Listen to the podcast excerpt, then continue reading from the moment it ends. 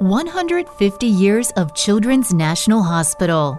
150 years of groundbreaking research, of exceptional healthcare for kids, of helping families like mine and yours. 150 years stronger with your help. Please give today. Visit childrensnational.org slash 150 years. That's childrensnational.org slash 150 years. Dos vagabundos y un peligro. En un bosque cercano a una gran ciudad vivían dos vagabundos, cada uno en su chabola. Uno era ciego y el otro cojo. A pesar de ser vecinos, hacía tanto tiempo que había dejado de hablarse que ninguno de los dos recordaba por qué. Quizás se habían peleado por algún resto de comida, por una moneda o por una manta vieja, o quizás se habían alejado sin motivo. Una noche estalló una tormenta terrible y un rayo cayó sobre un árbol. Este empezó a arder. En un minuto, el fuego pasó a otro árbol y a otro y a otro. Pronto, el bosque entero se convirtió en una hoguera. Todo se quemaba. El cojo se dio cuenta de que no podía escapar, porque el fuego era mucho más rápido que él. No podría correr lo suficiente para salvar la vida.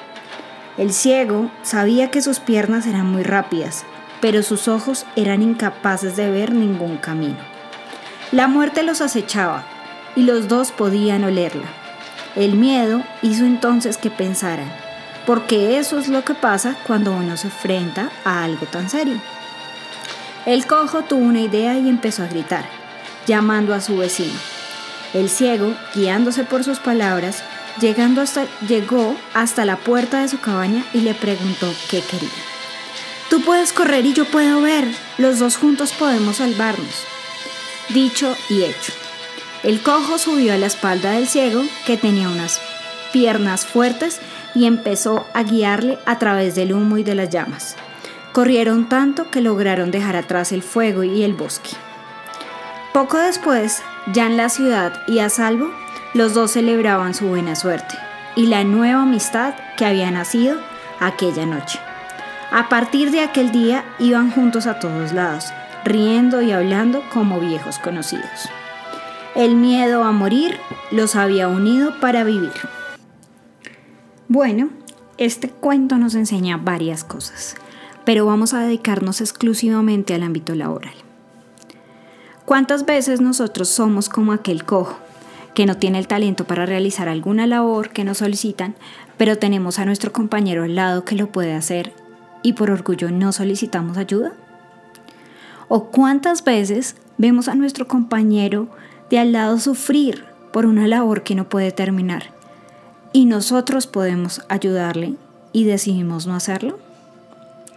En nuestra sociedad muchas veces nos dicen que no seamos lambones, que se tiene que dedicar a uno mismo, en fin. Pero si ayudamos a otros y analizamos que podemos crecer juntos y generar mayores resultados, entonces tal vez todas esas creencias solo te estarían haciendo retroceder. Lo mismo sucede en la búsqueda de empleo. ¿Cuándo entenderemos el valor de solicitar una asesoría para nuestra búsqueda? Sí, Tal vez seamos excelentes en lo que hacemos, tengamos una muy buena experiencia.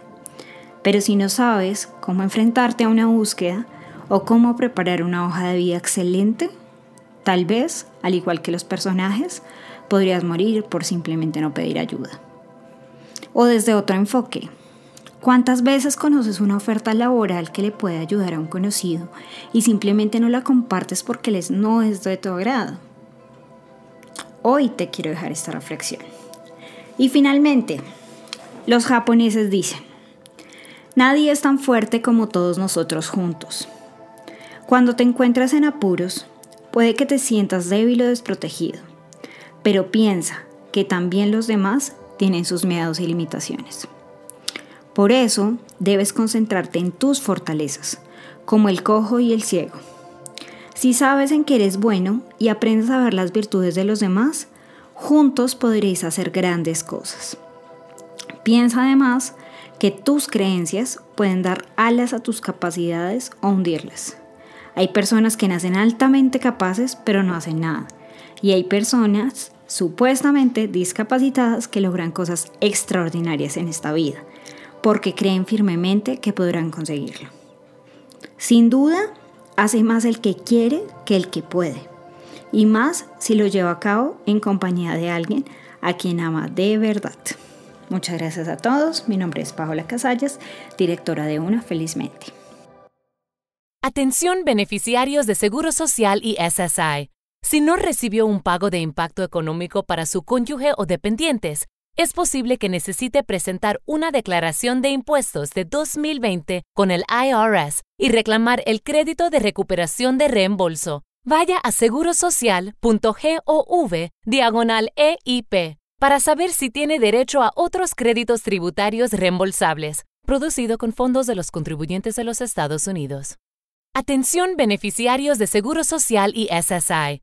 Si no recibió un pago de impacto económico para su cónyuge o dependientes, es posible que necesite presentar una declaración de impuestos de 2020 con el IRS y reclamar el crédito de recuperación de reembolso. Vaya a segurosocial.gov diagonal EIP para saber si tiene derecho a otros créditos tributarios reembolsables, producido con fondos de los contribuyentes de los Estados Unidos.